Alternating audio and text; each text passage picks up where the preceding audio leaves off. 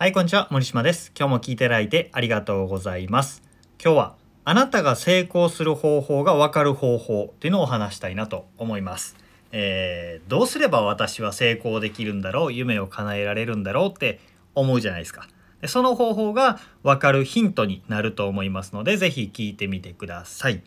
あの成功者を見ると羨ましくなりますよね。例えば経済的に成功している人だったり素敵なパートナーシップを築いてラブラブな人有名で社会的に認められている人とか、えー若くて健康で悠々自適で自由な人とかまあいつも楽しそうとか趣味とか人生を謳歌しているような人まあこういう人をひとまとめに成功者と安直に呼んでしまいましょう分かりやすいんでね。まあそういう自分が望んでいるようなことをすでに叶えている成功者みたいな人に会えたらすごいラッキーなわけですよ。何かというとその人に話を聞けば自分も成功できる方法がわかるからなんですよね。えー自分で今まで成功していない、えー望んだ状況になっていないっていう自分が一人で悶々とかが考えても自分が成功する方法って分かってこないんですよね。分からない見つけられないんですよね。なんですでに成功している人にどうしたらいいんですかって聞けばいいわけです。なんですけど、えー多くの人がやりがちな質問のミスというのがあるのでそれをお話したいなと思います。今ね本当に SNS とかで成功している人とか自分が興味ある人あこんな人みたいになりたいなみたいな人とコンタクトをすごく取りやすかったり直接会いやすかったりしているのでこの質問は間違うとねあこの人センスないなって思われちゃったりします。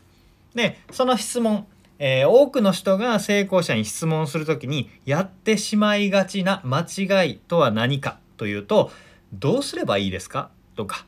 何をすればうまくいきますか？という質問をしてしまうということです。えーこれはね正解を聞こうとしているんですね。どうすれば私うまくいきます？っていうもうあの私への処方箋くださいみたいな私にバッチリカスタマイズされた答えをくださいみたいな質問をしちゃうわけです。えーこれがすごくねもったいないんですよね。なぜなら成功している人も分かんないからです。あなたじゃないからっていうことですね。えー成功者うまくいっている人っていうのは正解を見つけられる人であって正解を知っている人ではないんですよね。自分なりの正解を見つけられる人です。探して見つけて実践して掴み取るってことができる人であるわけですね。だからあなたにも合う正解をどうぞ差し上げますみたいなことができないんですよ。でこれは、えー正解ではなく正解の見つけ方を聞こうという話なんですけどまあよくある魚を欲しがるのではなくて魚の釣り方を学ぼうということでも表現できるわけです。えー正解の見つけ方って何かっていうことをもうちょっとだけ詳しくお話していこうと思うんですけど今ってねネットで調べたら分かんないことほとんどないと思うんですよ。えー何でもネット上にあるじゃないですか情報って。なんですけどそれにアクセスできる人とできない人の情報格差が半端じゃないんですよ。未だに、えー検索で「何々とは」っていう検索方法を知らなかったりスペースで区切ってアンド検索をするとか画像だけ検索する動画だけ検索するとか類似画像を検索するとかそういう方法を全く知らない人っているんですよ。でこれってできる人にとっては当たり前でできない人がいるっていうことすら想像できないようなことだったりするんですけどできない人いっぱいいるんですよね。でそもそも検索すらせずにテレビとか SNS で流れてくる情報しか見ないっていう人もめちゃめちゃ増えているわけですよ。でそういう人ってもうね人から与えられたものを鵜呑みにするとかそれを批判するっていう反応的な反あ反応的な感情の動きしかできなくなっちゃってるので自分で正解を見つけるとか自分で人生変えていくっていうのがすごくねその筋肉が鈍っている状態になっているわけですね。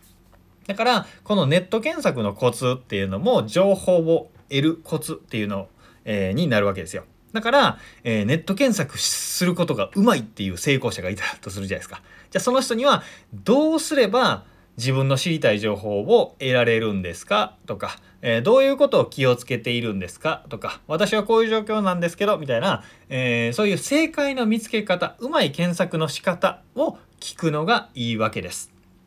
でさっきさっきというか最初に言った自分が成功するためにどうすればいいかという方法は、えー、成功者に魚の釣り方ですね正解の見つけ方を聞くというスタンスで質問をしてみてください。具体的な質問ってね状況によって結構変わるので具体例は挙げないんですけど本当にねこの人質問をされた方からするとあこの人何も考えずにただ答えだけ欲し欲しがってるんだなっていうのはもう一発で分かります。一発で分かってげんなりしてあーって適当に話すか話をそらすかっていう風になっちゃいます。話してもしょうがないんでね話しても意味がない時間になってしまうので、えー、話をそらして自分のしたい話をしたりとか適当に答えたりってなっちゃうので、えー、正解じゃなくて自分なりの正解の見つけ方えー、この人はどうやって見つけたんだろうとか、えー、その人がどうや、えー、どの部分を学べるんだろうみたいなふうにそういうことを考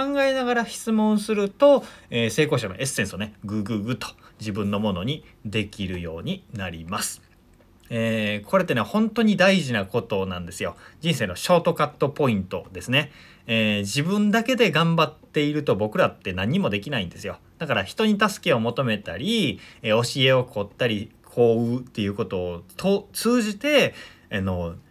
物事を達成する期間をギュッと短縮できるのでこういうね成功者に話を聞くっていうことのポイントを抑えるってめちゃめちゃ大事なので、えー、ぜひね、えー、これから自分の望む理想を叶えている人と会った時に話す時に気をつけてみてくださいというお話でございました。えー、今日も聞いていただいてありがとうございました。えー、こんな風に自分の人生を良くする方法そして、えー、効率よく学びを得たり具体的に人生を変えるためのポイントコツみたいなことをメルマガと公式 LINE の方で配信しております。よければまだフォローしていなければ友達追加したりメルマガ登録したりしてみてください。えー、身近に興味ありそうな友達がいたら紹介もぜひしてもらえればなと思います。では今日も聴いていただいてありがとうございました。森島でした。それではまた。